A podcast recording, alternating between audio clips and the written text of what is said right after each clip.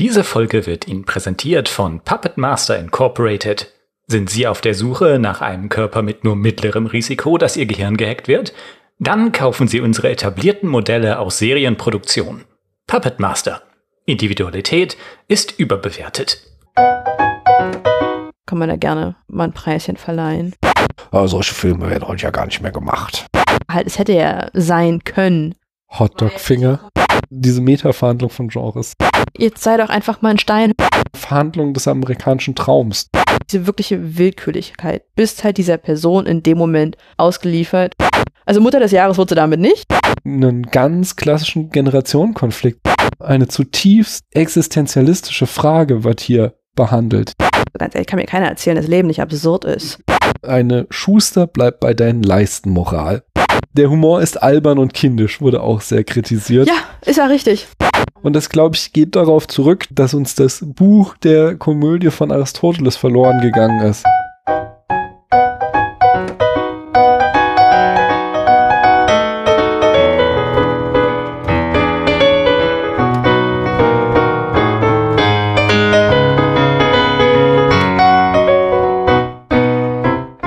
Hallo, hier spricht Daniel.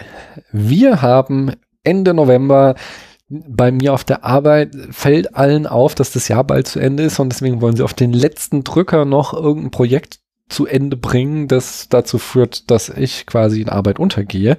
Deswegen äh, auch dieses Mal erstmalig, glaube ich, im Spätfilm kein Weihnachtsspecial im eigentlichen Sinne.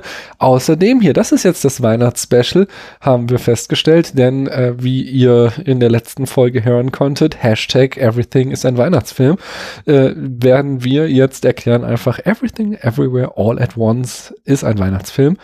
Äh, und wir, wenn ich wir sage, dann bin ich das natürlich nicht alleine, sondern ich habe wieder eine tolle Gästin hier und deswegen frage ich, hallo du da drüben, wer bist denn du? Hallo, ich bin Tabu. Hallo Tabu. Und woher aus diesem wunderschönen Internet könnte man dich denn kennen? Aus der Folge vorher. genau. Und aus allen Weihnachtsfolgen sonst. Ja, heute sprechen wir über einen Film. Nämlich Everything Everywhere All at Once. Und das machen wir wie immer dadurch, dass ich uns erst einmal in das Jahr einführe. Wir schreiben das Jahr 2022. Der Yellowstone Nationalpark wird 150 Jahre alt. Österreich beschließt die Covid-19-Impfpflicht für alle Erwachsene. Frank-Walter Steinmeier wird als Bundespräsident wiedergewählt. Eine Kolonne von Sattelschleppern, Kleinlastern, SUV und Pkw blockiert die kanadische Hauptstadt Ottawa als Protest gegen die Corona-Politik. Russland überfällt in einem völkerrechtswidrigen Angriffskrieg die Ukraine. Der französische Präsident Emmanuel Macron gewinnt die Wiederwahl knapp gegen die rechtsextreme Marine Le Pen. Die Bundesregierung führt vorübergehend das 9-Euro-Ticket ein. Die Sylt-Memes waren das Beste in dem Sommer. Stimmt. Europa erlebt den heißesten Sommer seit Beginn der Wetteraufzeichnungen. Der Bundestag beschließt als Reaktion auf den Ukraine-Krieg ein Sondervermögen in Höhe von 100 Milliarden Euro für die Bundeswehr. Der Supreme Court in den USA kippt das Recht auf Schwangerschaftsabbruch. Die Werbung für den Schwangerschaftsabbruch wird in Deutschland straflos. Nach dem Tod von Masa Amini durch Revolutionsgarden kommt es zu monatelangen Protesten im Iran, die zahlreiche Todesopfer fordern. Bei den Parlamentswahlen in Italien wird die rechtsextreme Partei Fratelli d'Italia unter Führung von Giorgia Meloni stärkste Fraktion. Mit der Hilfe des Event Horizon Telescope, einem weltweiten Zusammenschluss von Radioteleskopen, wird ein Bild des schwarzen Lochs im Zentrum der Milchstraße generiert. Die ersten Bilder des James Webb Weltraumteleskops werden veröffentlicht. Der ehemalige japanische Premierminister Shinzo Abe wird Opfer eines tödlichen Attentats. Der Attentäter gab als Motiv an, er mache Abe mitverantwortlich für den finanziellen Ruin seiner Familie und gab an, dass Abe von der Moon-Sekte unterstützt worden sei, der die Mutter des Attentäters ihr gesamtes Vermögen gespendet habe. Außerdem sterben Peter Bogdanovich, Sidney Poitier, Bob Saget, Hardy Krüger, Meatloaf, Betty Davis, Ivan Reitman, William Hurt, Madeleine Albright, Vangelis, Nicole Nichols, Olivia Newton-John, Wolfgang Petersen, Queen Elizabeth II., Jean-Luc Godard, Anne Hesh, Michael Gorbatschow, Louise Fletcher, Coolio, Robbie Coltrane, Hans Markus Enzensberger, Pelé, Hans-Christian Ströble, Christy Alley, Vivian Westwood und Papst Benedikt XVI. Laila von DJ Robin und Schürze wird mit neun Wochen an der Spitze der Charts der Hit des Jahres in Deutschland und wird kontrovers diskutiert. In den USA ist der Hit des Jahres As It Was von Harry Styles. An den Kinokassen ist der erfolgreichste Film Avatar The Way of the Water. Coda gewinnt den Oscar für den besten Film. Und der laut Letterboxd meistgesehene Film dominiert auch die Oscarverleihung 2023 mit sieben Oscar-Gewinnen. Es ist der Film, über den wir heute sprechen. Everything, Everywhere, All at Once. Tabu. Hat denn Everything zu Recht so viele Oscars gewonnen? Ja, ich schwöre, ich habe dir gerade eben zugehört. Wie viel hat er gewonnen? Sieben. Du sahst so kritisch gerade aus. Ja, weil ich gerade ähm, dir zugehört habe und ich mir dachte, gefühlt war das ja erst gestern. Ja. Und dann dachte ich mir, ist die Queen tatsächlich schon so lange tot? Dann fiel mir auf, krass, mir war gar nicht bewusst, dass Coolio auch nicht mehr unter uns weilt. Dass in Kanada die Trucker, also mir war, es war einfach nur so, es ist so viel passiert. Ja. Auch die EH ist einfach in, in Summe. Sorry, da bin ich gerade äh, Gedanken weg. Aber zurück zum Film. Hat er zu Recht sieben Oscars gewonnen. Ich finde schon, ganz ehrlich, Titanic hatte doch damals, glaube ich, elf oder 14. Viele. Also ja. sehr viele. Und da finde ich, ist das auf jeden Fall schon nochmal, also so vergleichsweise kann man, kann man da gerne mal ein Preischen verleihen. Es allein schon für die ganzen, hast, hast du gesehen, die Oscarverleihung oder Ausschnitte? Die, Natürlich nicht. die, die Reden von äh, Michelle Yeoh, Ke Yu Kwan und von äh, Jamie Lee Curtis waren halt alle drei irgendwie so herzzerreißend, weil die ja äh, alle nach, also jetzt nicht mehr quasi in der Blüte ihrer Jahre stehen und alle auch so leidgeprobte oder in Ecken geschobene Karrieren hatten und äh, dass, dass die, also kann man auf jeden Fall mal äh, sich reinziehen, nur deren Dankesreden. Okay. Das ist sehr, sehr schön. Nö, also gerne. Ich muss zugeben, die, die Oscar-Sachen, die gehen immer so ein bisschen an mir ja. vorbei. Totally. Aber das war ja. wirklich, wirklich süß. Wie ist denn dann die Geschichte mit dem Film und wie findest du ihn so im Allgemeinen? Was meinst du mit, was ist meine, oder wie ist meine Wann Geschichte? hast du ihn das erste Mal gesehen? Im Kino. Ja, und er hat dir äh, dann, hast du schon in der letzten Folge erzählt, er hat dir dann gleich gefallen. Ja, ähm, also der, der Film wurde mir, es, es war, also wir können ja mal so anfangen, es war die Corona, Corona-Geschichte hat sich nicht dem Ende zugeneigt, aber man, oder ich und viele andere haben so wie langsam angefangen, ein soziales Leben anzufangen. Ja. Es war einer der ersten Filme, den ich im Kino gesehen habe, seit langem wieder. Er wurde mir ans Herz gelegt. Ich vergessen, wie der Typ heißt, ehrlich gesagt. Aber er wurde mir ans Herz gelegt. und dann war ich den mit Molinia gucken und ähm, ich fand es einfach richtig gut. Und ich war auch während des Films, weil mir war klar, dass der Film gerade eben schon sich in die Länge zieht. Und ich hatte aber durchgehend Spaß. Mhm. Und eigentlich hat es sich auch ein bisschen so angefühlt, als wären es eigentlich mehrere Filme in einem. Ja. Aber ja, deswegen, das ist so mein, meine Geschichte mit dem Film. Ich fand den damals richtig cool. Mhm. Und dann, wie in der letzten Folge schon erwähnt, hatte ich dann voller Begeisterung dir geschrieben und meinte, oh, darüber würde ich gerne sprechen. Auch weil ich damals sagte, er wirft einfach so viele Sachen auf. Ja. Ja, das ist meine Geschichte mit dem Film. Sehr, sehr ähnlich, sehr liebevoll. Es war Liebe auf den ersten Blick. Mhm. Ja, ich habe den auch im Kino gesehen. Das war ja, ich glaube mittlerweile ist das nicht mehr, aber zwischenzeitlich mal, also ich bin ja auch auf diesem äh, Filmnetzwerk Letterboxd äh, und da war er zwischenzeitlich der bestbewertetste Film aller Zeiten. Ist mittlerweile, glaube ich, wieder von ähm, Parasite abgelöst. Auch sehr großer Film, aber da war halt so ein, so ein Riesenbass, das irgendwie klar war, den muss ich sehen. Und war auch einfach eine spitzenmäßige, es war eine gute Crowd so im Kino, Mhm. die an den richtigen Stellen gelacht hat, die nicht genervt hat, die nicht irgendwie gelabert hat oder sonst irgendeinen Scheiß gemacht hat. So, das war sehr, sehr angenehm und es war einfach ein sehr gutes Kinoerlebnis, so dass ich auch erstmal so überwältigt war von dem Film und äh, auch sehr gespannt darauf war, ihn nochmal zu sehen, um zu gucken, ob er denn, ja, standhält, ob ich ihn auch wirklich noch gut finde, wenn ich ihn mal nicht so in so einer Überwältigung erlebe. Und ähm, muss sagen, ja doch, er hat mir immer noch sehr, sehr zugesagt. Warum? Das klären wir gleich im Gespräch. Aber erstmal bringe ich uns die Eckdaten. Äh, Erscheinungsjahr, ich sagte schon, 2022. Regie führte Daniel Quinn und Daniel Schreinert, die sich selbst nur The Daniels nennen. Die haben eine sehr kurze Filmografie bisher, nämlich sie haben eine ganze Reihe Kurzfilme gemacht, aber nur einen anderen Langfilm gemeinsam, nämlich 2016 Swiss Army Man. Kennst du den? Mm -mm also der ist auch sehr überdreht, der ist nicht ganz so überdreht wie der hier, aber hier Harry Potter, ähm, der, der nächste Daniel, Daniel Radcliffe spielt da eine furzende Leiche. Kannst du dir vorstellen, wie der Film ist. Ich hab's mir direkt mal notiert. Ja. Und der eine, Daniel Schreinert, hat zudem noch den Film The Death of Dick Long gemacht. Den, der sagt mir gar nichts. Äh, die beiden haben auch das Drehbuch geschrieben und äh, Produktion führte unter anderem ein anderes äh, Doppelpack, nämlich die äh, sogenannten Russo-Brüder, Anthony Russo und Joe Russo.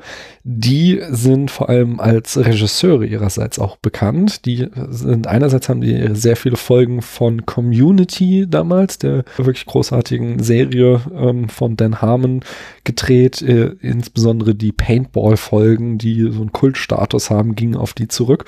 Und die, ähm, diese Paintball-Folgen, so mutmaßt man auch, waren auch so dann der Auslöser, weswegen sie dann ihre erstes Engagement im Marvel Cinematic Universe bekommen haben. Und zwar bei Captain America The Winter Soldier 2014 und da haben sie dann eine Zeit lang auch äh, auf dem Regiestuhl die wichtigen Projekte vorangetrieben, nämlich 2016 Captain America Civil War, 2018 ähm, Avengers Infinity War und 2019 Avengers Endgame. An der Kamera haben wir wiederum Larkin Seipel. Der hat bisher kaum, also, also noch nicht so viel gemacht. Einerseits äh, 2016 Swiss Army Man und dann 2017 I Don't Feel at Home in This World Anymore.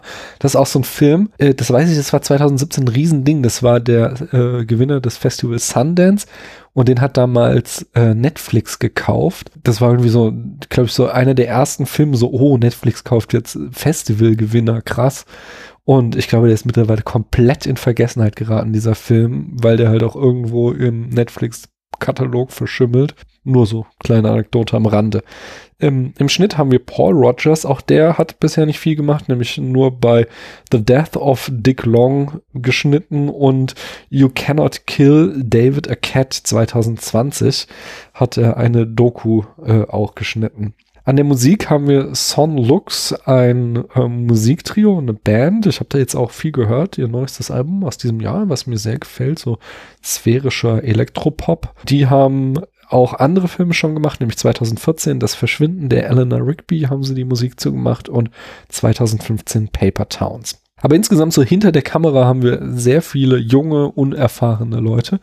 Und demgegenüber haben wir vor der Kamera in der Besetzung lauter gestandene. Ähm, da haben wir vor allem die großartige Michelle Yeoh als Evelyn Wong, die äh, hatte ihren Durchbruch 1985 mit Twinkle Twinkle Lucky Stars, einem äh, Hongkong ähm, Martial Arts Film, äh, in dem auch Jackie Chan mitspielt. Mit dem hatte sie auch ihren wahrscheinlich größten Erfolg in Hongkong, nämlich 92 Police Story 3. Sie war außerdem zu sehen in The Heroic Trio von 1993 bei dem Johnny Toe Regie führte und dann gelang ihr der Sprung nach Hollywood. 97 war sie in James Bond, Der Morgen stirbt nie, 2000 im großartigen Tiger and Dragon, 2007 im Sunshine von Danny Boyle, 2011 hat sie eine Sprechrolle in Kung Fu Panda 2, 2016 kam die Fortsetzung Crouching Tiger, Hidden Dragon, Sword of Destiny.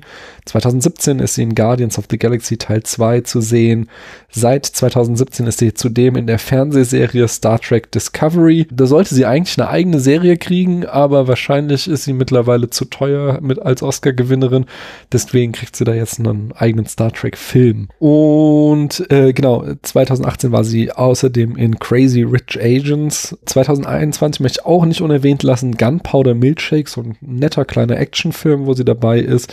Und auch im MCU war sie mit äh, Shang-Chi and the Legend of the Ten Rings. Und jetzt habe ich es auch geschafft. Dieses Jahr ist sie noch zu sehen gewesen in Haunting in Welles. Im Interview sagte Yo, dass sie weinte, als sie das Drehbuch zu Everything las. Das ist etwas, auf das ich schon so lange gewartet habe und das mir die Möglichkeit gibt zu zeigen, wozu ich fähig bin. Lustig zu sein, echt zu sein, traurig zu sein. Endlich hat jemand verstanden, dass ich all diese Dinge tun kann. Das ist schön, oder? Ja. Mhm. Hatten die denn das Drehbuch geschrieben mit ihr schon im Hinterkopf? Ist, also es hört sich zumindest so an, als haben sie es ihr angeboten. Zumindest. Ja. Also und auch dieses, werden wir gleich noch drauf kommen, also dieses Genre-Hopping ist ja ein großes Thema in dem Film, dass wir halt also zwischen verschiedenen Genres hin und her wechseln und dass das wiederum auch so eine Metapher ist für, steckt jemand in seinem Leben fest oder hat man die Möglichkeit, äh, sein Leben selbst eigenbestimmt zu gestalten? Und das hat sich auch aufs Casting halt ausgewirkt, dass sie halt dezidiert Leute genommen haben, die halt auf gewisse Genres festgelegt waren, die halt von Hollywood getypecastet werden oder gar nicht mehr gecastet werden, so dass sie halt in dieses Ta Casting diese, diese Botschaft des Films auch zum Ausdruck bringt. Äh, von daher bin ich schon ziemlich sicher, dass sie mhm. da Michelle Yeoh äh, zumindest in der engeren Wahl hatten. Die Tochter wird gespielt von, äh, also Tochter äh, Joy Wang oder auch äh, Jobu Tupaki wird gespielt von Stephanie Su. Su. Die kenne ich vor allem aus der Serie The Marvelous Mrs. Maisel, wo sie die neue Freundin von dem Ex-Mann von Mrs. Maisel spielt und auch schon da ganz großartig ist. Und 2021 war sie auch in Shang-Chi and the Legend of the Ten Rings zu sehen. Den Vater Waymond Wang spielt Ke-Yu Kwan und der hatte mit dieser Rolle das Comeback des Jahrhunderts. Der war 1984 als Kinderschauspieler in Indiana Jones und der Tempel des Todes, The Temple of Doom.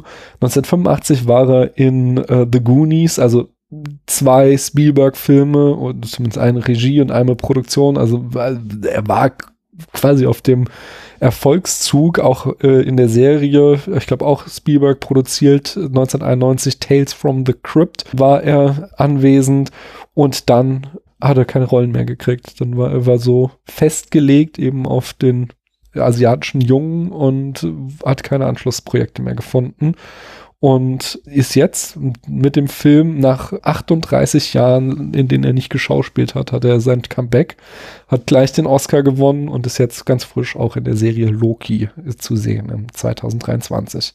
Jamie Lee Curtis spielt die Deirdre Bo Bertra, Nachname hört man nie, oder? Die Steuerfachangestellte. Sie hatte ihren großen Durchbruch 1978 mit Halloween, äh, in 1980 ähm, The Fog von John Carpenter ist sie auch zu sehen. 1988 in Ein Fisch namens Wanda, so ein Film, der ich gefühlt die kompletten 90er Jahre im äh, den öffentlich-rechtlichen immer irgendwann abends im Fernsehen lief. Das ist so, keine Ahnung. Das ist so ein Film, den fanden meine Eltern lustig. 1990 ist sie. Möchtest du drüber sprechen? Nein, das ist, ach, der ist auch nicht schlimm. Der ist, glaube einfach nur harmlos. 1990 in Blue Steel von Catherine Bigelow ist sie zu sehen. 1991 in My Girl. 1994 beim damaligen Ehemann von Catherine Bigelow. Jim, Jim, Jim, John, Jen, James Cameron. Ihr wisst es alle. Ich komme nicht drauf, wie er mit Vornamen heißt. Ich sowas glaub, das halt. war sogar James Cameron. James Cameron. Ja, genau. True Lies jedenfalls. 2012 bis 2018 hatte sie, nie, hatte sie eine wiederkehrende Rolle in der Serie New Girl. 2015 und 16 war sie in der Serie Scream Queens zu sehen. 2019 auch ganz toll in Knives Out und jetzt aktuell in der Serie The Bear. Guckst du die? Nee. Ich habe auch nur gehört, also es gibt so viele Fans davon und die hat auch so Riesenkritiken. Ja, es Worum geht um, geht's da? Ganz glaub, klar? Ich glaube um eine Küche, also eine Profiküche irgendwie, so Dramen in einer unter Köchen, so. Oh, ich glaube, da bin ich auch schon wieder raus.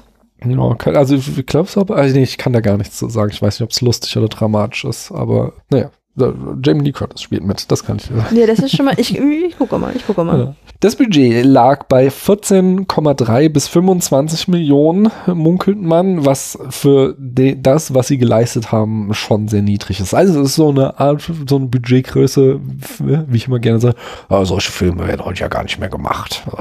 Weil eigentlich haben die Filme eine Million oder sie haben 100 Millionen Budget, aber so, so irgendwie 25 Millionen, sowas, das ist so ein Mid-Budget-Film und da haben sie echt extrem viel rausgeholt und es hat sich auch gelohnt.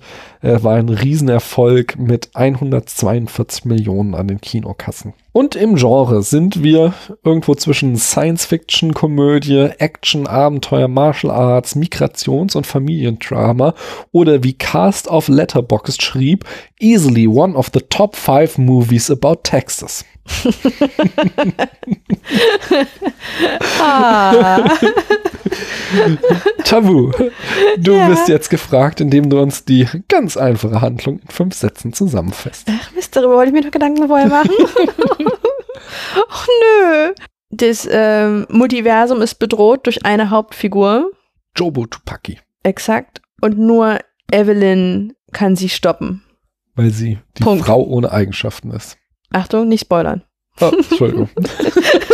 das war's? Das Okay. war's. Ja, sehr schön. Ja, dann kommen wir zum filmischen Erzählen. Da habe ich mir als erstes aufgeschrieben, äh, dass ich gerne über das Multiversum reden würde. Und zwar Multiversen, und das merkt man ganz doll auch gerade an den ganzen Marvel-Filmen, äh, Multiversumsfilme haben so die, das inhärente Problem, dass sie oft langweilig sind, weil nichts Konsequenzen hat. Weil wenn man irgendwas macht, kann man einfach das Universum wechseln und es ist quasi nicht geschehen. So passiert es gerade äh, bei Marvel-Filmen ganz häufig und ganz viel. Ist es hier auch der Fall? Ja, schon. Weil Evelyn ist ja schon mehrfach gestorben. Mhm. Also, also zumindest erfahren wir in dem Film, dass Evelyn mehrfach stirbt. Und Evelyn hat ja auch, also ne, ihr Ehemann stirbt in ihren Armen. Also Mhm. Alpha. Ja. Ähm, Waymond. genau, Alpha Waymond. Das eine Mal hat, äh, sie ersticht ihn doch auch mit so einer Glasscheibe dort, relativ spät. Also nicht Mhm. erstechen, aber sie rammt ihn das zumindest halt so in den, die Magengegend. Ja, wir haben auch diese, dieses Ding der Konsequenzlosigkeit, aber Mhm. würdest du sagen, dass der Film deswegen langweilig ist? Nein, überhaupt nicht. Und warum? Zum einen, weil, also, äh, ich hab, tatsächlich habe ich gerade die Szene in dem Kopf, wo sie auf diese Buttplugs da so draufspringen. ja. Zu- Zum einen, weil mein Grundschulhumor angesprochen wird. ähm, nee, weil er einfach auch sehr schnell äh, zwischen den Themen halt so wechselt. Also es ist Hm. sehr lebendig mitgerissen. Und ich glaube auch tatsächlich dieser, dieser Genrewechsel, der macht's halt so ein bisschen. Hm. Ich glaube, es ist halt auch ganz wichtig, dass er, er spricht es ja explizit an, die Sinnlosigkeit des Multiversums, aber halt nicht in so einer Deathpool-Art und Weise, so, haha, jetzt habe ich es gesagt, jetzt kann ich auch machen, so, wenn ich nur sage, Mhm. das ist eh doof, was ich mache, sondern es wird ja hier zu einem tragenden Element des Films, dass die ProtagonistInnen darunter leiden, dass das eigene Leben bedeutungslos wird, wenn es halt so viele, wenn es unendlich viele Alternativen dazu gibt. Und damit thematisieren sie quasi das narrative Problem, das mit dem Multiversum einhergeht, auf eine sehr intelligente Art und Weise, finde ich. Du guckst skeptisch. Nee, ich überlege, also nicht skeptisch, ich überlege einfach nur gerade eben. Ich frage mich halt, ja, nee, also es läuft darauf hinaus. Das ist halt dieses, ähm, was wir vorhin schon mal angesprochen hatten. Das ist halt auch ein bisschen, also ich, ich würde noch nicht mal so weit gehen, dass man sagen, es ist alles ähm, sinnlos und egal. Also doch, so weit gehe ich später, an einem anderen Punkt, an einer anderen Stelle, zu Ja. einem anderen Thema.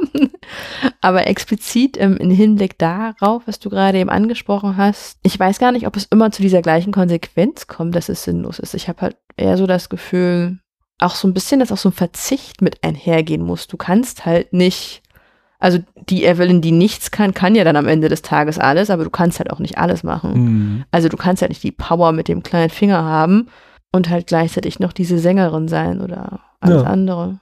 Also ich glaube, ich, glaub, ich habe mich auch gerade ein bisschen verloren im Gedankengang. Mhm. Nee, nee, oder doch. ich, also, äh, lass uns da später nochmal drauf Ja, zurückkommen. ja. Ich wollte nur ähm, nochmal einmal den Bogen zurück äh, zu Marvel schauen. Schaust Marvel-Filme? Gerne. Hast du äh, Doctor Strange and the Multiverse of Mad- Madness gesehen? Ja, Und sogar im Kino, glaube ich. Der kam doch erst vor ein paar Jahren raus, oder? nee, der, der kam ziemlich zeitgleich mit dem Ja, halt ja. auch raus. Deswegen war so der Kontrast, fand ich besonders augenscheinlich. Also ich mochte den eigentlich auch, obwohl der sehr schlechte Kritiken hat, hat er mir so ganz, ganz gut gefallen, so leidlich gut gefallen. Aber wenn man halt sieht, was der The Multiverse of Madness mit dem Multiversum anspringt, äh, also ich weiß, es gibt so ein, also äh, sie haben noch zwei, drei, die ein bisschen abgefahrener sind, aber es gibt so eine Stelle, wo sie irgendwie in einem alternativen Universum sind und da geht man bei Rot über die Ampel. So, das ist so, wow. Das ist Marvels kreativer Umgang mit dem Multiversum und dann hält man daneben halt Everything, Mhm. wo halt, es ist, also, ja. Ich fand halt, ein- was ja? bei Everything auch so war, ist, dass es halt so realitätsnah war. Hm. Also weil Marvel ist ja schon auch darauf ausgelegt, du hast, also natürlich war, also, ne, es ist nochmal wirklich halt tatsächlich so eine andere Welt, aber hier waren es ja tatsächliche Möglichkeiten. Also halt, es hätte ja sein können. Hot War jetzt nicht Finger. komplett ver Okay, die, okay, die Hotdog-Finger hab ich wieder vergessen. Komm, die wären großartig. aber auch dafür gab es eine geschichtliche Erklärung. Rak Raccoon Tui. Stimmt, war ja auch schon wieder verdrängt. Aber In meiner Welt schon Dedicado. ich, ich weiß, was du meinst. Es gibt, ja, es, ja. äh, Also rein die- von ihrer Entwicklung her. Genau. Es ist ja dadurch, dass es ja Everything ist, haben wir Ja, halt ja. so total absurde Universen, aber wir haben halt auch so dann die Gegenüberstellung von, was wäre, wenn du nicht diese eine Entscheidung in deinem Leben getroffen hättest und jetzt dafür irgendwie großer Hongkong-Kinostar wärst. Genau, du hättest halt kein Waschbein auf deinem Kopf. Oder? ist auch schön, wie ich das so partiell mal kurz weggeschraubt habe für mein Argument. Mm, Ja, aber nee, ich glaube, also äh, dein Gefühl kommt halt daher, dass der Film ja in so einem in so einem Drama-Setting beginnt, also in so einem sehr bodenständigen äh, Genre. Und das ist nämlich also, dass dieses Multiversum wird benutzt, um die Grenzen eines Genrefilms aufzubrechen. So.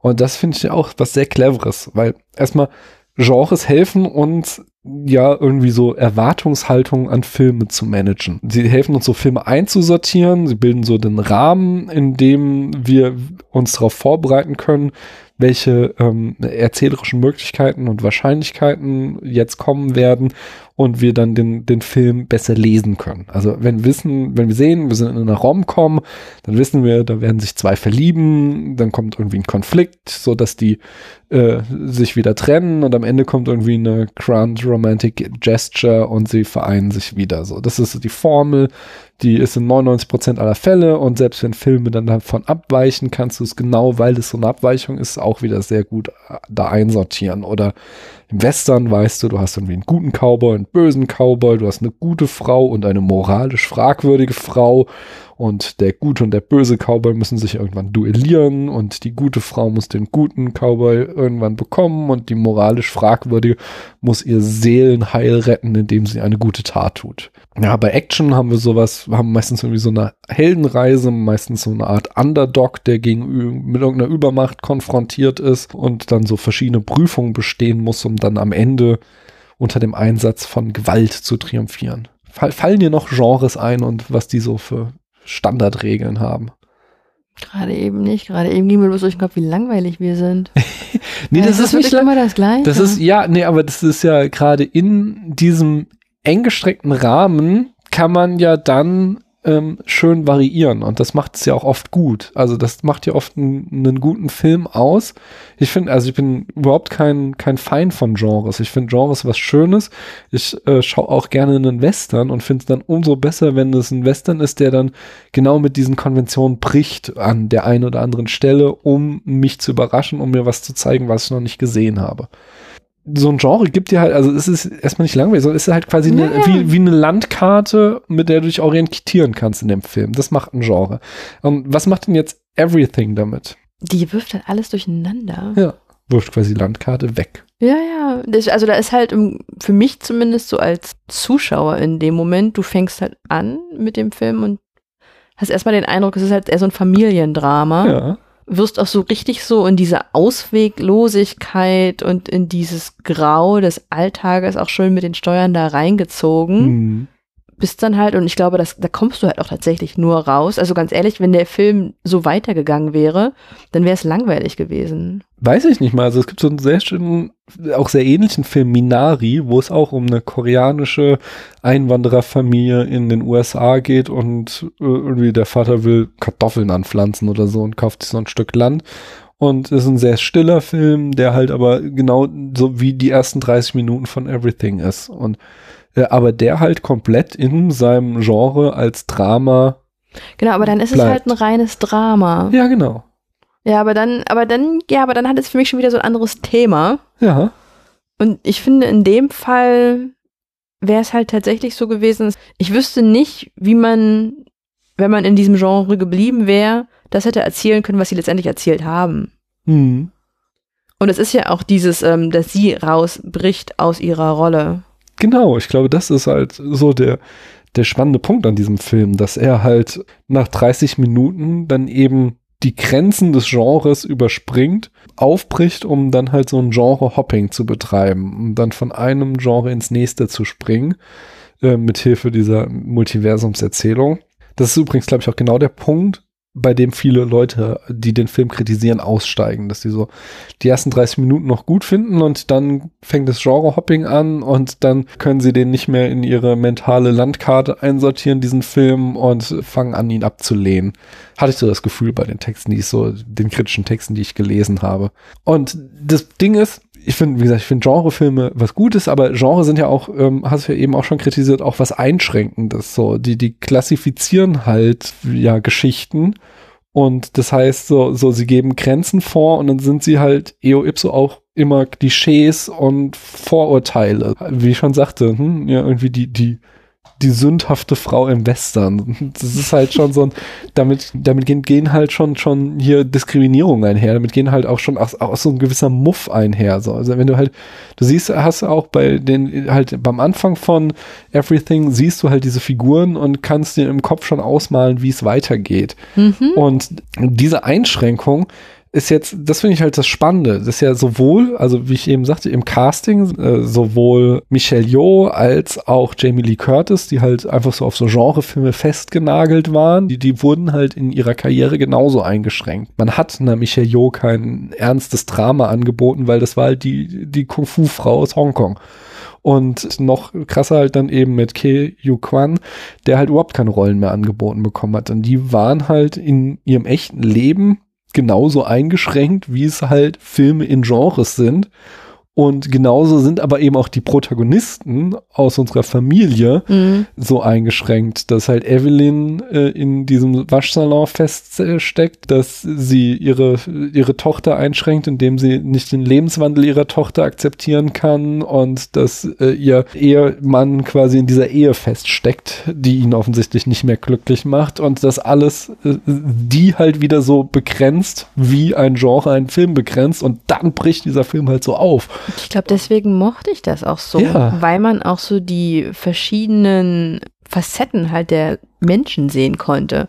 Gerade bei ihm fand ich es eigentlich mega cool, weil man schon alleine aufgrund seiner Körpersprache gesehen hat, wann er jetzt halt Alpha Weimond war oder halt mhm. ne, der zuerst als sehr verweichlicht wahrgenommen und dann später halt der mit der Liebe halt sozusagen als Waffe kämpft. Ja.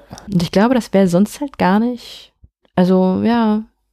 Da hast du auch nochmal was Spannendes gesagt, weil das ist ja quasi so Bilder, so Rollen, die wir im echten Leben haben. Das sind ja quasi so Real-Life-Genres, wie mhm. Mutter, Tochter, Immigrantin, Heteronormativität in Bezug auf die Tochter, aber auch Ge Gewicht von der Tochter wird problematisiert, dann die Beamtin und aber auch so hier der Ehe, trottelige Ehemann, der hier irgendwie ja. Männlichkeitsnormen entspricht, nicht entspricht. Und, Was und, hat mein dummer Ehemann jetzt schon wieder gesagt ja, genau. und gemacht? Also auch schon von vornherein so, ja. Und das halt auch wieder so einfach die, die Figuren in so Rollen Rollen festgeschrieben äh, werden, die dann im Laufe des Films aufgebrochen werden und gezeigt wird, die, nein, Moment mal, die äh, Beamtin, die ist gar nicht so herzlos, wie du glaubst.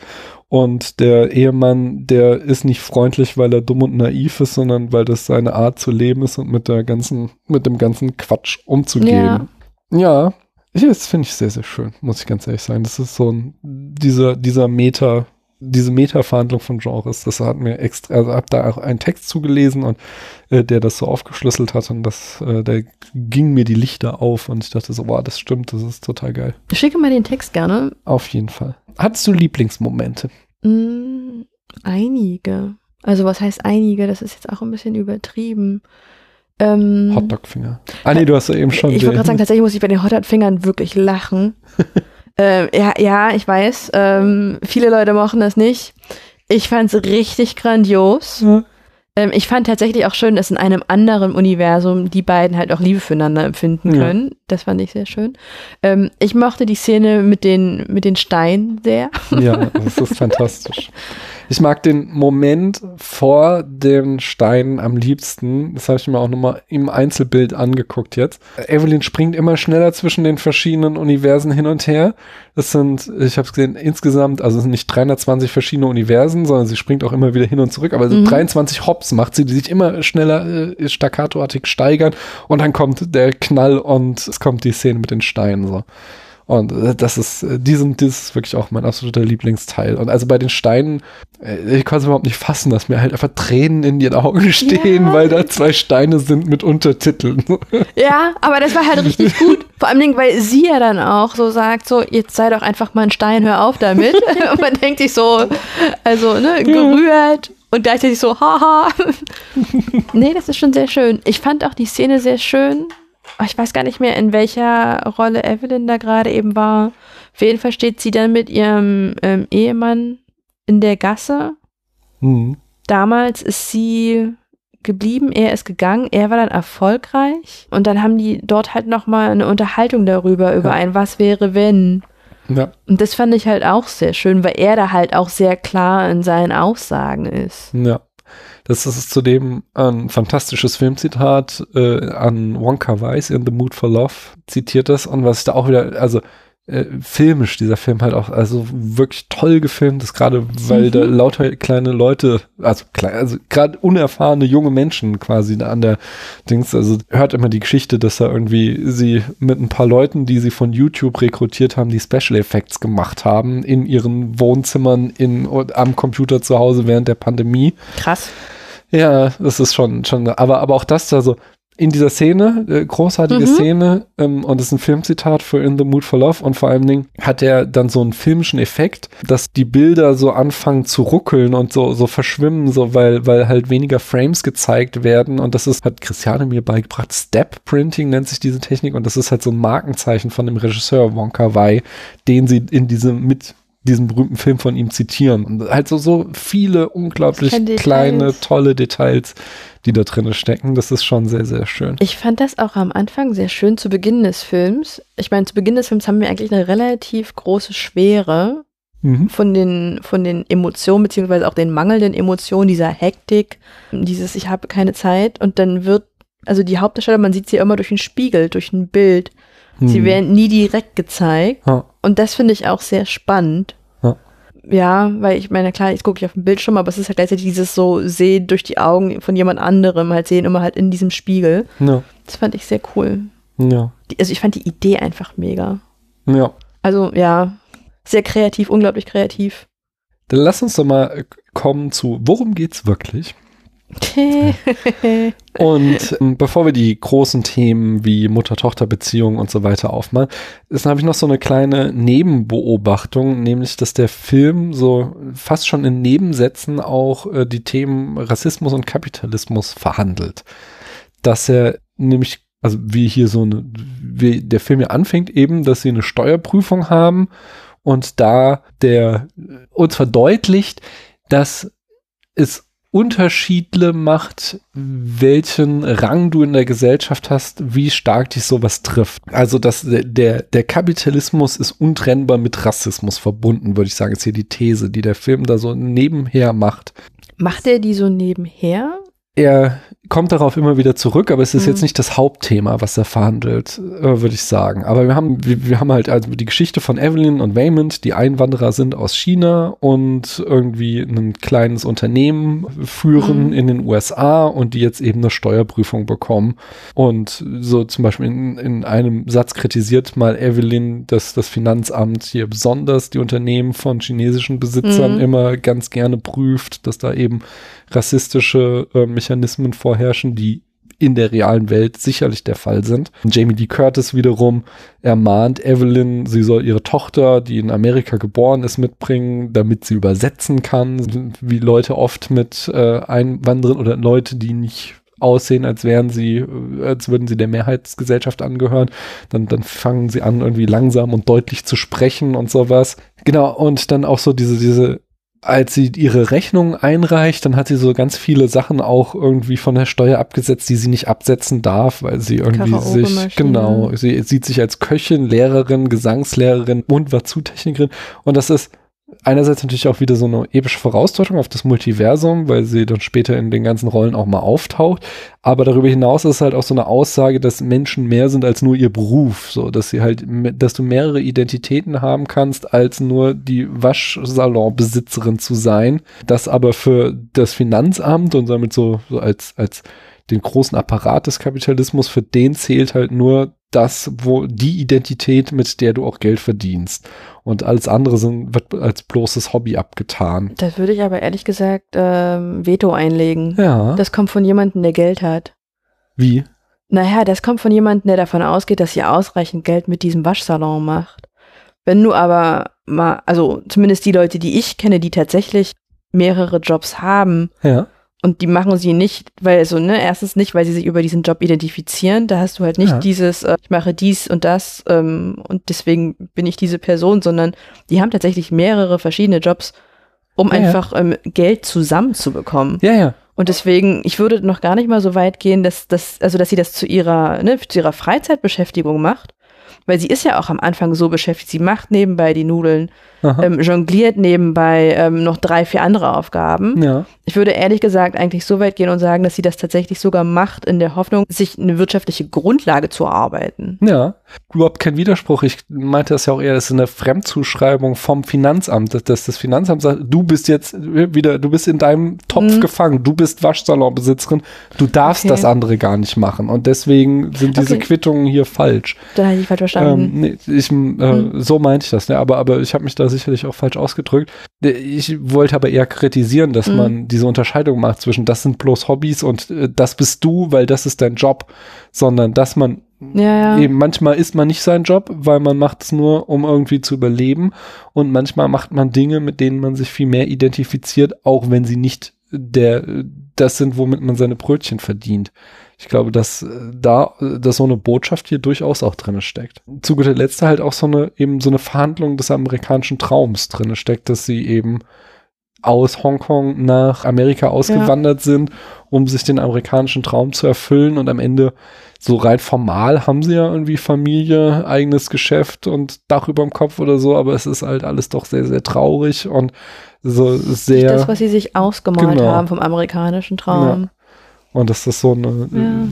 auch, ja, keine Ahnung, habe ich heute erst wieder so einen Podcast gehört, wie dass die Wirtschaft in Amerika eigentlich boomt, aber bei vielen Menschen das Gefühl nicht da ist, weil halt viele eben merken, ja, also ich werde mich in meinem Leben kein Haus leisten können, weil ich einfach nicht so viel Geld verdiene, weil die Preise der Häuser schneller steigen als mein Gehalt. Und dass halt dieses Erlebnis eben, das halt auch so, ne, der amerikanische Traum für viele verloren geht und deswegen sie das Gefühl haben, so, dass die Wirtschaft schlechter ist, als es irgendwie die Eckzahlen darstellen. Ja, so, so, solche Gedanken stecken da so nebendran, glaube ich, auch noch drinne. Ähm, das meinte ich damit. Ich glaube nicht, dass das das Hauptthema ist. Mhm. Aber, oder siehst du das anders? Du, du hast da so ein bisschen widersprochen eben. Ja, weil ich weiß gar nicht, ob es in dem Moment tatsächlich so sehr darum ging, ihre Identität zuzuschreiben. Mhm. Ich sehe da ehrlich gesagt mehr auch wieder halt im Sinne des Kapitalismus halt ähm, auch so diese Willkürlichkeit, Ja. ähm, die wir halt, ich meine, sie haben Kekse mitgebracht. Ganz ehrlich, ähm, hat, hat offensichtlich funktioniert. Die Art und, und ich, ich finde, das zeigt ehrlich gesagt eher so typisch halt Leben. Es gibt halt formal diese Grenzen, die es einzuhalten gilt. Siehe, ihr habt einen Waschsalon.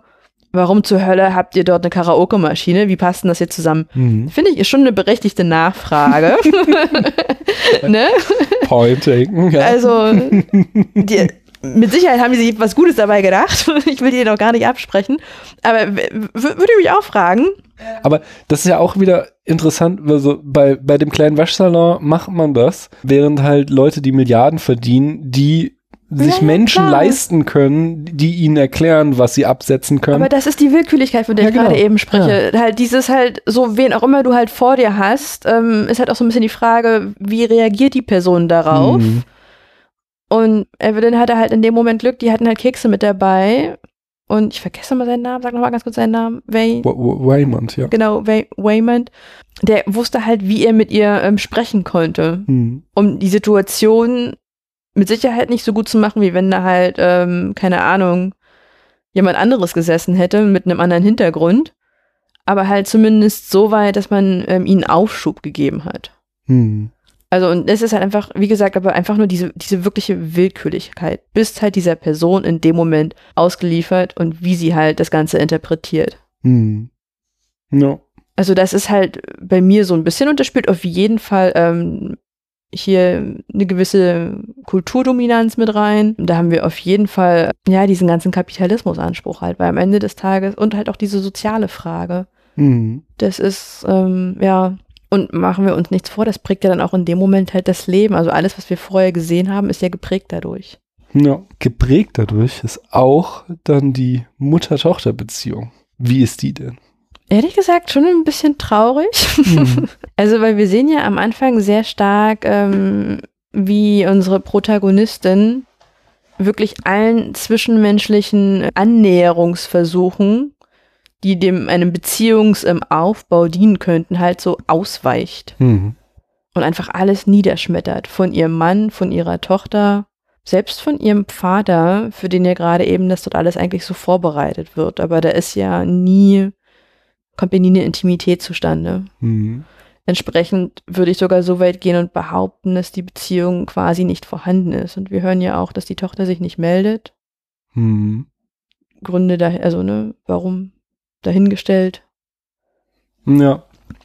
Ich glaube also am Anfang, also sie ist eine shitty Mama, das brauche ich gar nicht, will ich nicht kritisieren oder, oder relativieren. Mhm. Ich glaube, es fehlt ihr aber auch so ein bisschen so, so eine emotionale Intelligenz, dass sie schon, man hört also so raus, so, dass sie irgendwie an einer Stelle sagt, so, ja, ich, ich habe ja nichts dagegen, dass du lesbisch bist, aber dem Opa dürfen wir es nicht sagen.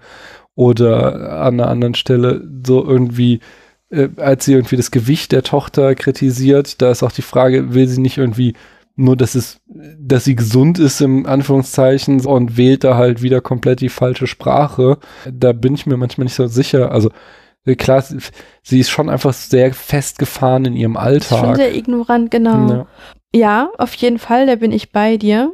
Obwohl ich auch hier sagen muss, ich finde, was wir zelebrieren in unserem Alltag, sich halt zu belesen, sich halt noch mit anderen Themen, die überhaupt die Kapazitäten zu haben, sich mit anderen, an- anderen Sachen auseinanderzusetzen und sich zu Mhm. hinterfragen, es ist auch ein Luxus. Hm, definitiv. Was jetzt nicht heißt, dass sich jeder ausruhen soll. Aber ich kann mir schon vorstellen, und ich, wie gesagt, ich will sie auch, wie du schon gerade gesagt hast, ich will sie nicht in Schutz nehmen. Wir können das als klaren Fakt stehen lassen. Die Mutterrolle, also Mutter des Jahres wird sie damit nicht. definitiv. Aber ich kann auch nachvollziehen, wie es dazu kommt, weil wenn du all das im Hinterkopf hast und dann vielleicht, also das glaube ich, stelle ich mir schon sehr schwer vor, weil du brauchst auch manchmal den Input von außen. Hm. Und ich glaube, den hat sie halt auch nicht. Also ich glaube, sie hat halt nur sich in dem Moment, mit dem sie sich auseinandersetzt. Hm.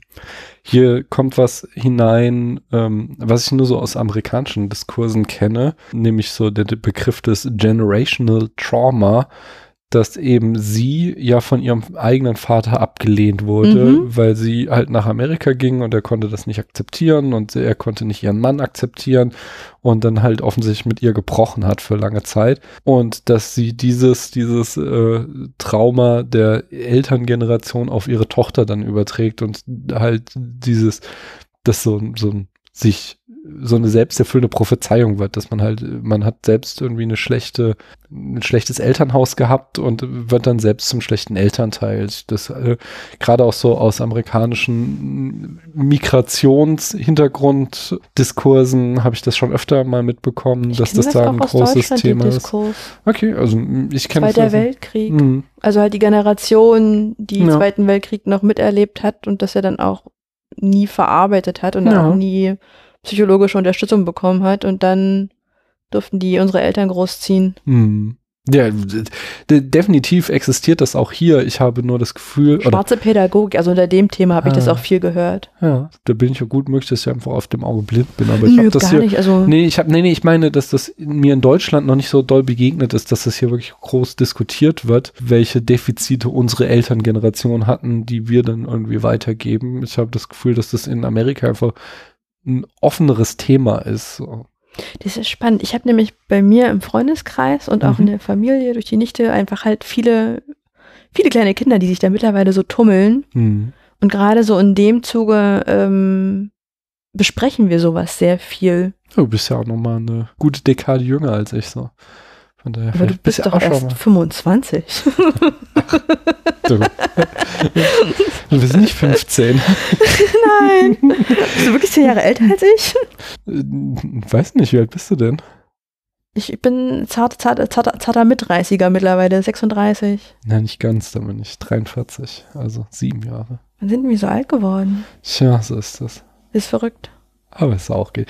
Ja. Nee, ähm, ich, also in meinem eigenen Bestreben als Eltern will ich das ja auch. Also mhm. ich versuche, ich weiß ja auch, was mich an meinem Vater gestört hat und was mich auch äh, heute noch an meinem Vater nervt und das versuche ich tunlichst in meiner eigenen Erziehung zu vermeiden. Aber es ist jetzt nicht so, dass ich dafür irgendwie einen Begriff gehabt hätte oder dass ich das irgendwie großartig mit irgendjemandem mal aufgearbeitet hätte, sondern es war mir so ein Ding so, oh wow, das machst du auf jeden Fall nicht so, wie du das damals erlebt hast. Ich kann mir vorstellen, dass es auch zum Teil noch daran liegt, weil, ähm, also ich zumindest für, für meine Familie sagen kann, dass gerade die Großeltern, also die älteren Großeltern, die waren halt so über 90. Hm. Das heißt, da war der Opa noch richtig als Soldat im Krieg. Die Oma ist aus Polen damals geflüchtet. Hm. Ähm, die jüngeren Großeltern haben es halt Kinder halt mitgenommen und man, man merkt, ähm, an vielen Stellen, ähm, die jetzt sind ja auch schon Großteil meiner Großeltern äh, mittlerweile verstorben, oder das heißt, man merkte dieses Nicht-Wollen, also dieses Verhärtet-Sein, was mhm. so manche Emotionen angeht und wie so diese Mentalität auch von früher mitgenommen wurde. Mhm. Zum Teil auch, wie sich das im Alter dann wieder alles aufbrach. Und vor allem ähm, konnte man aber auch hervorragend sehen, was sie so ihren Kindern mitgegeben haben. Mhm das war auch immer sehr spannend zu sehen, die ja nun wirklich in einer ganz anderen Zeit aufgewachsen sind, aber dann halt trotzdem so, ne, so dieses Impuls setzen. Hm. Also ist ein spannendes Thema. Hm, auf jeden Fall. Ähm, da steckt auch noch was anderes drin, mhm. nämlich ähm, äh, Joy im Alphaverse ist ja äh, zu Jobru Tupaki geworden, weil sie quasi von ihrer Mutter zu sehr getriezt wurde. Sie sollte zu gut sein. Sie war zu gut. Sie war die Einzige, die diese Möglichkeiten hatte. Ja, aber auch nur, weil, weil Evelyn sie immer weiter vorangetrieben ja. hat. Und das ist auch sowas, was ich auch, das kann ich jetzt auch nur als äh, weißes Brot aus Hören sagen, weitergeben, so auch guter Podcast, halbe Kartoffel, äh, wo es auch um so äh, Migrationsgeschichten geht. Und da, da höre ich das halt auch oft. Das ist gerade äh, die, die erste, erste Generation von Migranten, dass die einen sehr großen Druck auf ihre Kinder aufbauen, weil die halt wollen, dass es denen mal besser geht und dass mhm. die deswegen einen sehr, sehr hohen Leistungsanspruch an die haben und dass sie daran halt zerbrechen können, so wie es uns hier halt in den Mitteln dieses Genre-Hopping-Films hier dann wieder gezeigt wird, dass halt Joy an den hohen Ansprüchen ihrer Mutter zerbrochen ist. Also mhm. Joy sein, Ironie kann nicht Fun gewesen sein. Nee. Dann, in wirklich sehr vielen Texten steht, dass der Film Nihilismus verhandelt. Oder er macht das auch, aber ich finde, auf eine andere Art und Weise, als oft behauptet wird. Was wird denn behauptet? Ich habe mir das ja nicht durchgelesen, erzähle mal. Genau, lass uns erstmal einen Bogen machen, nämlich erstmal, warum der Bagel? Der Bagel wird hier so als Symbol für den Nihilismus verwendet. Warum ein Bagel? Ich hätte gedacht, mein Bagel so ziemlich mit so das Sinnloses, also es, hätte, es hätte tatsächlich auch ein Donut sein können. Ja, ich glaube, also bei dem, bei dem Donut, da ist nicht so, es ist, glaube ich, beim Bagel noch so dieses, dass alles draufkommt. Ja. Du, du kannst ja so belegen. Und dann halt diese, das Nichts in der Mitte. Das ist dann. Es ist das Nichts in der Mitte, aber es ist halt auch, weil, also ich meine, verstehe mich nicht falsch, ein Bagel ist geil. Aber es ist halt auch nur ein Bagel. Bagel wird also. ja. Der, also, wäre es ein deutscher Film gewesen, hättest du da vielleicht halt eine gute Stulle gehabt. das hatte ich ja auch. Ich habe die Texte, ich, ich kopiere mir das immer so raus dann und übersetze die dann mit Deep L. Mhm. Und an einer Stelle hat er auch äh, den Bagel einfach mit das Brötchen übersetzt. das, das, das alles Brötchen, genau. Ja, ja, aber das trifft es auch sehr gut, weil du kannst halt, es gibt ja auch so verschiedene Bagel-Teigs, das heißt, es kann auch eher so in die Süd, also ja, mhm. es kann halt alles so nicht sein, also everything, everywhere. mm, aber das finde ich auch tatsächlich ein bisschen schwierig. Also du hast halt einerseits den Bagel, halt dieses Nichtsagen und andererseits natürlich auch ähm, diesen Kreis, was ja auch so diese Unendlichkeit ist und dann halt mhm. wieder diese Referenz, ist jetzt ein bisschen weit gesponnen, ähm, zum Multiversum. Ich finde es nicht zu weit gesponnen, äh, sondern ich, ich, ich glaube, da steckt was drin. Und dazu kommt ja noch dann, ähm, also am Ende ist ja dann quasi die Weltsicht von Waymond der, der Punkt, der die Lösung bringt. Und sein Symbol ist ja das Wackelauge. Und das, während halt der Bagel außen schwarz und innen weiß ist, ist halt das Wackelauge innen schwarz und außen weiß. Das also, das ist, dass sich die beiden Dinge dann am Ende wieder ergänzen, um dann zusammen halt ein gutes Ganzes zu ergeben. Das habe ich so noch gar nicht gesehen. Ich habe dieses Wackelauge immer eher für, für Leichtigkeit gesehen, Ja. für dieses halt nicht alles so ernst nehmen und dieses Fall. so, du kannst alles jederzeit ändern, so es gibt keine Regeln, so mach halt, was du denkst. Natürlich im, ne, im Rahmen Mhm. deiner Möglichkeiten und bitte unter den moralischen und Nee. ethischen Bedingungen. Gibt vielleicht doch Regeln. gibt vielleicht doch mal Regeln. also, ne? Aber ja, halt eher so in der Richtung, dass man sich da halt nicht selbst von vornherein so einschränkt. Hm. Aber diese, diese Ergänzung, aber klar, ja. Also beispielsweise die, die Anhänger von Jobo haben ja oben den Bagel, tragen sie auf dem Kopf. ja, Und dann am Ende als, äh, als Evelyn benutzt dann das Wackelauge als drittes Auge. So. Ist das vielleicht das Yin und Yang der modernen Zeit, der Ich- Bagel und das Wackelauge? Es, ich glaube schon, ja, definitiv. Dem- Dem könnte ich mich anschließen. Also, Nihilismus. Mhm. Und zwar viele schrieben, dass der Film eben den Nihilismus der heutigen Gen Z thematisieren würde. Das einer der Daniels oder beide haben das auch im Interview gesagt, dass äh, Jobo für den Kampf einer ganzen Generation mit der Akzeptanz der positiven Dinge im Leben stehe. Nihilismus, weiß, ist jetzt wieder kein direktes Zitat, sondern aus irgendeinem Text. Nihilismus ist zu einer Modeerscheinung geworden, die Denkweise, dass nichts auf der Welt von Bedeutung ist und alles Gute in unserem Leben irgendwann vorbei sein wird, hat viele Menschen der Gen Z hoffnungslos gemacht. Findest du, das ist eine äh, treffende Charakterisierung der Gen Z? Ich finde die Charakterisierung Gen Z, ehrlich gesagt, schon ein bisschen schwierig. ja. Das hängt, glaube ich, aber auch ein bisschen mit meiner Arbeit zusammen, weil wir so Kollegen haben, die vor allen Dingen, wenn sie gegen meine jüngere Kollegin mal was Negatives sagen wollen, sie halt immer einfach nur als Gen Z bezeichnen Mhm. und ich mir so denke, so, hm, wollen wir das nicht alle? ist das nicht eher allgemein so, ne? Eine Einstellungsfrage und hat nichts mit der Generation zu tun? Also deswegen, ich, ich störe mich allgemein an dem Begriff. Ähm, und diese Hoffnungslosigkeit, die da verspürt wird, Ich finde ja erstmal, Hoffnungslosigkeit ist was anderes als Nihilismus. Nihilismus ist ja die Position, es gibt keine philosophischen Werte oder es gibt keine Werte. Der Glaube an nichts. Und das sehe ich gar nicht in der Gen Z, sondern also wenn jetzt so problematisch der Begriff auch ist, sehe ich ja trotzdem hier gerade große Bewegungen wie Fridays for Future und so, die ja an was glauben. Ich sehe nur halt, Ähm, das, das- auch, ja? ja? Nee, mache. Entschuldigung, ich will dich unterbrechen. Nee, nee, ich, äh, ich glaube halt, wir haben halt einen, einen, einen ganz klassischen Generationenkonflikt. Sie haben halt andere Werte als die Elterngeneration, was sich beispielsweise in neuen Geschlechtsorientierungen, äh, sexuellen Orientierungen, neuen Geschlechtsidentitäten ausdrückt. Und das wird dann von einer älteren Generation als sittlicher Verfall, als Nihilismus bezeichnet. Und äh, das finde ich halt eine krasse Fehlinterpretation. Finde ich auch nicht. Auch hier bin ich wieder bei dem Punkt, dass ich mir denke, der Fakt, dass man sich um sowas Gedanken machen kann und dass man das macht, ähm, ist halt auch, ne, ist eine Form des Luxus, dass wir das machen können. Mhm. Ich bin, ich bin der, der jüngeren Generation zum Teil wirklich auch sehr dankbar, dass sie diese Gedankenstöße hat und denke mir so, warum habe ich nachher noch nicht dran gedacht? Um Gottes Willen. Ja. Und wenn, wenn das tatsächlich diese Auswegslosigkeit so wäre, da wären wir dann wieder bei unserem guten Camus, also dann wäre ja die einzige Konsequenz. Da waren wir erst im Vorgespräch, nur für, für die HörerInnen, wir, wir kommen da gleich hin, aber ja. Also weil, äh, muss ich dazu sagen, es ist, es ist schon viele Jahre her, dass ich mich mit Camus in Form, also während meines Studiums auseinandersetzte. Aber was hängen blieb, war, wenn man tatsächlich an diese Auswegslosigkeit glauben würde, an diese Bedeutungs-, also tatsächlich an diese absolute, absolute Bedeutungslosigkeit, dann wäre ja die einzige Konsequenz, ähm, dass man den Selbstmord wählt. Bezieh- Also, Mhm. ne? Ja. Beziehungsweise das, das Ende des Lebens. Wenn, also Cam- das ist die Ausgangsfrage von Camus, dass er halt fragt.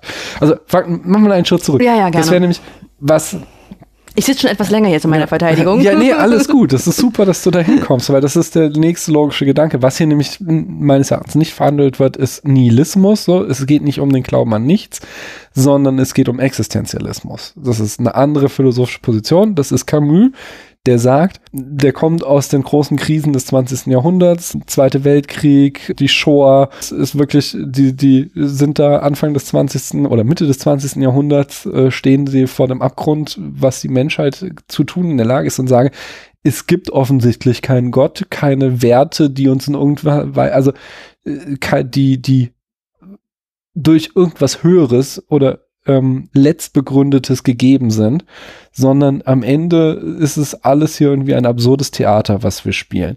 Und Camus in äh, seinem berühmten Essay, der Mythos des Sisyphos, äh, geht halt von der Ausgangsfrage aus, wenn's, wenn wir, wie wir sehen, wirklich nichts von Bedeutung ist, warum sollte man dann eigentlich noch weiterleben? Warum sollte man nicht Suizid begehen? Und sagt, das ist eigentlich die wichtigste aller philosophischen Fragen, welche Argumente sprechen denn dafür, weiterzuleben?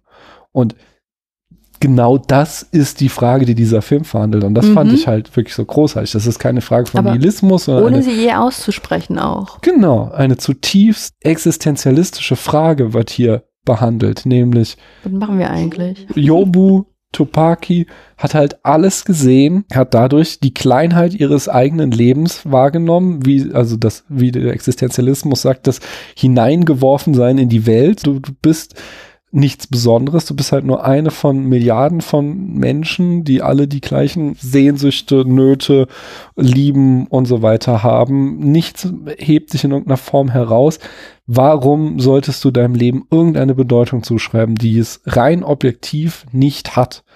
Das ist die Frage. Und Jobu ist halt in einer Depression verfangen hier wird definitiv auch halt eben Depression verhandelt in dem Film, halt zu dem Schluss gekommen, dass dadurch das nichts Sinn hat, sie versucht halt das komplette Multiversum zu zerstören, um es halt dann vom Sinn zu befreien. Wo hast du die Depression bei ihr festgemacht?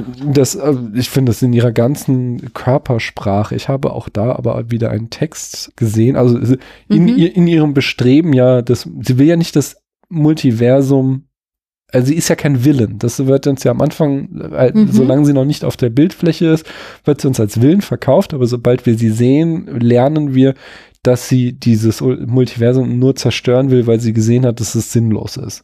Äh, das ist halt wieder diese Frage von Camus. Sie möchte halt gewissermaßen Suizid begehen, weil sie sieht, dass nichts im Leben Bedeutung hat. Ich würde aber ehrlich gesagt behaupten, jemand, der in der Depression ist, hat nicht die Energie Universen, geschweige denn sonst irgendwas.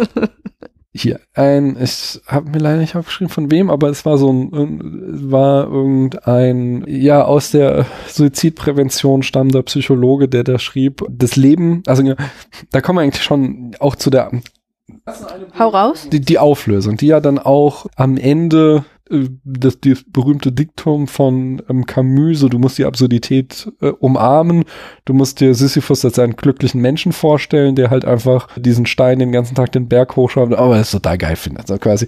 Also du, du in dem Wissen, dass nichts Bedeutung hat, halt genau darin Freude finden. Hier der Film in, in Person von Wayman spricht es aus, so wenn nichts von Bedeutung ist, dann können wir wählen, was von Bedeutung ist. So, ja. wir, wenn, wenn es halt nichts vorgegeben ist, dass das Leben so und so zu sein hat, dann ist es halt, letztlich bist du wieder auf dich als existenzialistisches Individuum zurückgeworfen, dass die Entscheidung fällt, ich sage jetzt, dieses Ding ist für mich von Bedeutung. Das, was der Film dann halt uns sagt, worin wir Bedeutung finden können, ist halt dann eben menschliche Nähe, Liebe. Und das war eben dann dieses, äh, was dieser, dieser ist jetzt natürlich doof, dass mir den Namen nicht aufgeschrieben. Ah doch, warte mal. Brad Ween, Director of Writing and Entertainment Outreach bei der American Foundation for Suicide Prevention, sagt, dass der Film wichtige Einsichten enthält, dass die mhm. Botschaft widerspiegelt, was Fachleute für psychische Gesundheit wissen. Das Leben kann anstrengend und überwältigend sein und Freundlichkeit und echte Verbundenheit zu anderen Menschen können ein heilender Balsam für emotionalen Schmerz und Isolation sein. Gehe ich mit? Was ich darin sehe, ist von all den Möglichkeiten, die sie haben zu sein, mhm. wählen sie am Ende des Tages dann das Universum, wo es halt, wo diese Bindung zustande kommt. Das ist auch das, was Wayman einmal Evelyn sagt, als sie sich in der Gasse unterhalten, dass er Mhm. sagt, naja, klar, ne, ich bin jetzt reich, mir geht's top, dir geht's top. Aber wenn ich mir das aussuchen könnte und ich kann mit dir zusammen sein, dann fände ich so einen Waschsalon ehrlich gesagt gar nicht so verkehrt. Hm. Dann Joy am Ende, die ja nun wirklich alle Formen ausprobiert hat, hätte er in Theorie auch sagen können, ähm, komm, wir gehen in dieses Universum oder in dieses Universum. Hm. Aber sie hat sich dann halt für die Mutter entschieden oder dann für das Universum entschieden, wo sie halt diese Bindung halt haben konnte. Es ist natürlich so ein bisschen reduziert ähm, auf diese interfamiliären Bindungen. Ich würde da vielleicht sogar noch einen Schritt weiter gehen. Dass es natürlich, dass es allgemein halt Bindungen sind, so zwischenmenschliche Bindungen und auch das Fühlen einfach halt. Ich glaube, dass ähm, dieses Absurde, und es ist einfach, also ganz ehrlich, kann mir keiner erzählen, dass das Leben nicht absurd ist. und diese Sinnlosigkeit, also hallo, schon. Und dann ist vielleicht halt wirklich ähm, das Schöne daran, ähm, diese Gefühlswelten, die halt auch auszuleben sind. Hm. Ja. Ich finde, da möchte einmal noch Mhm. Den Gedanken zu Ende führen mit, dass äh, dieses wunderschöne Zitat von Waymond, dass er dann Evelyn erklärt, äh, wenn ich mich entscheide, die gute Seite der Dinge zu sehen, dann bin ich nicht naiv, es ist strategisch und notwendig. Auf diese Weise habe ich gelernt, alles zu überleben. Nichts hat Bedeutung, ich entscheide mich einfach dafür, die Dinge positiv zu sehen um so ähm, den Dingen eine schöne Bedeutung beizulegen. Aber zugleich macht es auch was für am Anfang, dass er halt so nicht in die Normen eines Helden passt äh, irgendwie, sondern er ist der trottelige Ehemann und dann zeigt er, dass er so auf seine Weise auch ein Kämpfer ist, der halt dadurch, dass er alles gut sieht, mit seinen Mitteln kämpft. Ich würde sogar sagen, dadurch, dass er eine bewusste Entscheidung trifft, weil am Anfang, also so habe ich ihn wahrgenommen, Ja. ne? Das muss jetzt überhaupt nicht irgendwie auch dementsprechend, was man wollte, dass wir es sehen. Aber er war, er war natürlich so nett und er hatte diese Liebe in sich, was natürlich auch schön zu sehen war. Aber gleichzeitig wirkte er für mich auch einfach so formlos. Hm. So formlos und nicht selbstdenkend, sondern halt eher so agierend oder er nicht, nicht agierend, sondern reagierend und ähm, halt einfach sehr formlos und sehr weich. Und ähm, mit dieser Aussage hat er sich selbst und auch seiner, also sein Reagieren eher zum Agieren gemacht, weil er hat ihm halt eine Richtung gegeben. Es war halt eine bewusste Entscheidung, sich so zu verhalten und keine, ähm, sage ich jetzt mal, Schwäche. Hm. Keine, ich ähm, passe mich an, sondern ein so, nee, ich möchte dieses Gefühl verbreiten. Hm. Ich glaube, so kann ich dazu beitragen, so kann ich kämpfen dafür. Hm. Ja, schön. Insgesamt schwärmen wir ganz schön. Ja, es ist, ähm, ich finde es ehrlich gesagt schwierig bei diesem Film, auch das in Worte zu fassen und das zu greifen. Ich finde, das haben wir schon ganz gut gemacht. Warte. Sehr gut, ja. Aber äh, damit es hier nicht zu harmonisch wird, äh, lass uns doch mal ein paar Kritikpunkte, die andere an den Film herangetragen haben, noch zum Abschluss angucken. Oder wie Cosmonaut Markey auf Letterbox schrieb, watch it and have fun before film Twitter tells you it's overrated. Oh nein, nicht schon wieder. Wird das jetzt auch ein Film, wo ich dann hier rausgehe aus dem Podcast und mir denke, ach, er war doch nicht so Nein, gut. ich glaub's nicht. Also jemand kritisiert in einem Text, die Geschichte suggerieren eine Fülle von ergreifenden und nuancierten Möglichkeiten, die aber nicht verwirklicht, äh, die wir aber nicht verwirklicht sehen. Also dass wir quasi die anderen Welten nur angedeutet bekommen und da kein kein ganzes Bild bekommen. Und weil die Leute keine Fantasie mehr haben, ist es was Schlechtes. Ja, also ich würde sagen, das ist ein legitimer Kritikpunkt möglicherweise, aber Ja. das ist jetzt halt auch kind of the point, nicht? Also ich, Aber ich fand den Film, ehrlich gesagt, habe ich mir den Film beim zweiten Mal nochmal angeguckt und habe sogar überlegt, wo könnte man vielleicht sogar noch kürzen. nee, ich, also diese Person wollte halt einfach einen anderen Film gucken. ja, das ist okay. Ja. Quan und Schreinert zeigen wenig Interesse an den Erfahrungen ihrer Figuren. Evelyn ist eine vage, als vage Skizze geschrieben, Eine vage Skizze. dass sie nicht genug Charaktertiefe hat. Ah, spannend, weil ich finde, hier kommt nämlich wieder dieses Genre der ganze zugute. Hm. Dass ja. Ich glaube, dass dadurch die Figur für mich einfach schon auch so ausgefüllt ist. hm. Siehe auch wieder Wayman, dem ich einfach schon bestimmte Eigenschaften attribuiere, ohne dass die vielleicht so explizit zum Thema gemacht werden. hm. Wäre jetzt aber, vielleicht bin ich auch gerade einfach nur in Verteidigungshaltung. Ja, aber ich finde einen guten Punkt. Ähm, wie ist denn mit, ähm, dass der Film sich zu viel Wert darauf legt, irgendwie die Mechaniken des Multiversums zu erklären, anstatt irgendwie die Charakterentwicklung darzustellen? Ehrlich gesagt, geschieht doch daran schon die Charakterentwicklung. Ja, nee, es sind schon zwei verschiedene Dinge, so finde ich. Also einmal mit, du musst halt irgendwie einen Blödsinn machen und dann auf den Knopf drücken und dann hast du dieses Netz und bla. Nee, aber der Fakt, dass sie ihm überhaupt glaubt und dass sie es macht. Hm. Okay. Also das finde ich schon die erste, weil sie ist ja, wenn wir die an für die ersten 20, 30 Minuten ist sie einfach nur so im Blocken. Mhm. Auf einmal unterhält sie sich das erste Mal mit ihrem Ehemann. Das ist, finde ich, schon so out of character. also so tatsächlich. mhm. Und dann gehen wir noch mal einen Schritt weiter von dem, was macht mein dummer Mann jetzt zu, Mhm. ich mach mal, was mein dummer Mann mir sagt, Mhm. finde ich, ist halt schon ähm, eine Charakterentwicklung. Ja. Eine subtile Charakterentwicklung, aber finde ich schon, aber naja, ja, Hm. Ich finde das auch nicht schlimm, weil also dann, dann kritisiert die Person halt wieder, dass es ein Genrefilm ist. Also er, er hält sich halt in dem Sinne dann doch wieder an die Regeln des Zeitreisefilms oder Universums-Hopping-Films, aber er hat ja viel Charakterentwicklung. Also das, die ganze, das ganz letzte Drittel baut ja eigentlich nur noch darauf auf, uns eben keinen großen Endkampf zu zeigen, sondern zu zeigen, wie die Personen sich äh, ähm, weiterentwickeln und dann halt zu sich selbst finden. Also was mich tatsächlich ein bisschen gestört hat zum Thema Charakterentwicklung, das war relativ in der letzten, also ich will nicht sagen, es war die letzte Szene, weil dazu kann ich mich zu schlecht erinnern, aber es war eine der letzten Szenen. Ähm, es war bevor sie reingegangen sind, um nochmal diese Steuerprüfung zu machen.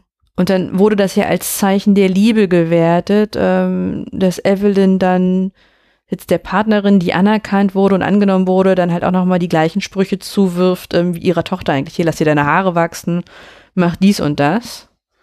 Und ich mir dann so Mm. denke, so, mm, nee. Ich habe das eher so gesehen, also ich, das, ich fand das gut, also ich fand den Mhm. Spruch nicht gut, aber ich fand gut, dass sie halt jetzt kein anderer Mensch ist. sondern Ja, Dass sie halt so, das, das äh, ist ja schon ein ganz schön krasses Happy End am Ende und dass wir halt trotzdem sehen, so, naja, sie hat halt immer noch die Kommunikationsprobleme. Mhm. Statt halt ihrer, der Tochter irgendwas Liebevolles zu sagen oder der Schwiegertochter, ja. sagt sie halt wieder, lass ihr die Haare wachsen. So. Äh, sind wir halt schon wieder sehr, sehr an der Realität nah dran. Hm. Und das, das, ähm, das fand ich schon irgendwie gut, dass sie halt, sie ist schon irgendwo geläutert auch, aber sie ist halt trotzdem Mhm. noch der gleiche Charakter. ist immer noch sie. Und sie kann, hat, hat jetzt halt auch nicht plötzlich irgendwie eine, eine empathische Sprache gelernt. Aber vielleicht können wir da halt dann festhalten, es gab halt eine Charakterentwicklung, aber vielleicht nicht in dem Hm. Maße. Hm. Also ich kann, das wäre wär das Einzige, was ich mir vorstellen könnte, Hm. was dieses Kritik dort so ein bisschen erfüllt. Den nächsten Punkt finde ich den legitimsten und gleichzeitig muss ich sagen, es stört mich gar nicht, weil der Film ist halt thematisiert. Also ähm, letztendlich hat der Film ein glückliches Ende, denn Elena ist zufrieden. Elena? Äh, Ev Ev Ev Evelyn. Evelyn ist zufrieden. Ähm, da hat doch wieder die KI scheiß gebaut. Anyway, äh, Evelyn ist zufrieden mit ihrem Leben und ihrer Familie. Nirgendwo ist es so schön wie zu Hause. Eine Schuster bleibt bei deinen Leisten Moral. Und es ist schon so, dass also der Film hat kein revolutionäres Moment. Er will nichts verändern. Am Ende bleiben die gesellschaftlichen Verhältnisse bestehen und die Charaktere müssen sich quasi in ihre Welt einfügen und dort glücklich werden. Das kann man schon auch kritisieren, aber wie gesagt, das hatte der Film ja thematisiert, indem er gesagt hat, es gibt all diese anderen Möglichkeiten Hm. und am Ende ist aber das, was zählt, die Menschen und ich finde das keine schlechte Botschaft, sondern ich finde diese Botschaft halt eigentlich sehr, sehr schön, von daher äh, stört mich das nicht. Ich verstehe den Frust. aber das, äh, auch, auch da sind wir wieder, aber das stört mich doch auch hier in dem Leben. Hm. Ich glaube, wenn die dafür tatsächlich eine Lösung dort rausarbeiten könnten, auch in dem Film, Dann wärst du dabei. ja, natürlich wäre ich da mit dabei, aber also, ich meine, ne, wer, wer, also kann doch keiner von uns wollen. Hm. Also ich gehe mal davon aus, dass ähm, jeder von uns noch so sein 16-jähriges Ich so in sich hat mit diesem, wir wollen es besser machen. Große Frage ist halt, wie kriegen wir das hin? Und ich glaube, wenn die da tatsächlich eine Lösung hätten, dann wäre ich auch mit dabei. Dann packt das gerne in den Film. So denke ich mir, sie sind halt wieder einfach sehr nah an der Realität geblieben. Ja. Mit ihren Multiversen. die, die gerade irgendwas zur Schokolade auf der Wiese. Ostern, Ostern. Ja, das ist nicht das, was ich meinte. Anyway, Ja. äh, ich, äh, der letzte Punkt, ähm, da Bin ich sehr auf deine Reaktion gespannt. Manchmal ist der Film zu männlich. Der Humor und die Handlungsstränge sind sehr männlich. Jobu, äh, die mit Dildos kämpft, Hotdogs an den Händen. Ist es ein zu männlicher Humor? Ich frage mich gerade, ich erzähle das ja ehrlich gesagt als Grundschulhumor. Das ist auch, äh, also der Humor ist albern und kindisch, wurde auch sehr kritisiert. Ja, ist ja richtig. Ähm, Hm, da habe ich ja die These, dass wir keine, wir haben keine Tradition, Komödien gut zu kritisieren. In der Regel sagen die Leute nur, Geschm äh, Humor ist Geschmackssache. Mhm. Und das, glaube ich, geht darauf zurück, dass uns das Buch der Komödie von Aristoteles verloren gegangen ist. Wir haben, nee, ohne Scheiß.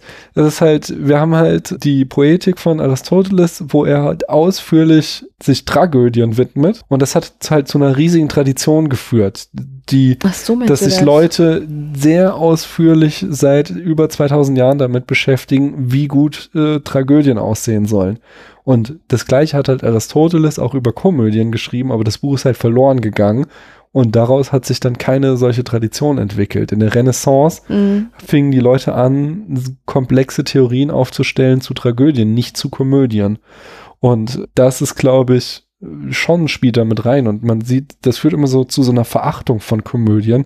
Ich habe mal rausgesucht, in der berühmten Liste Sight and Sound habe ich mir die ersten 25 Plätze ähm, angeschaut und da sind nur drei Filme drin, die im weitesten Sinne Komödien sind. Auf Platz 10 Thing, Singing in the Rain, äh, La Règle du Jeu auf Platz 13 und Playtime auf Platz 23. Und auch in den AFI Top 100 sind es nur vier Komödien in den Top 25. Singing in the Rain auf 5, City Lights auf 11, äh, The General auf 18 und Some Like It Hot auf 22. Und das ist halt so dieses, wir werten Komödien immer ab, äh, irgendwie so implizit, sind immer der Meinung, Tragödien oder Dramen sind was Wertvolleres als eine Komödie. Und deswegen, ich glaube, das, das wird auch oft an diesen Film herangetragen. Aber ist das unglaublich kompliziert. Hm, definitiv. Also eine gute Komödie zu machen. Hm.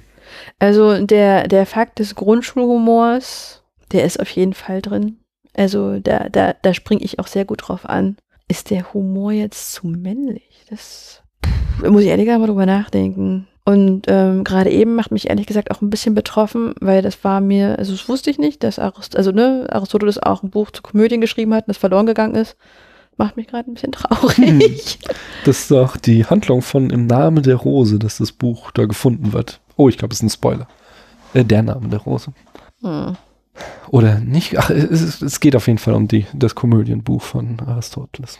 Anyway, ich bin noch so in den letzten Zügen meiner Krankheit und meine Stimme versagt mir gerade. Deswegen lege ich meine Notizen zur Seite und ich würde sagen, lass uns mal zur, ähm, zur, zur Bewertung kommen.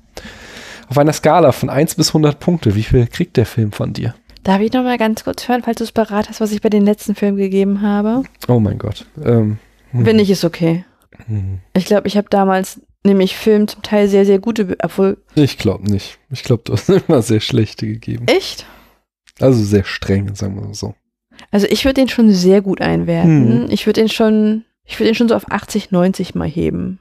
Mhm. Und ich fand den auch von allen Filmen, die ich bisher mit dir besprechen durfte, hatte ich bei dem am meisten Spaß beim Schauen. Mm, Muppets Weihnachtsgeschichte hast du 80 gegeben.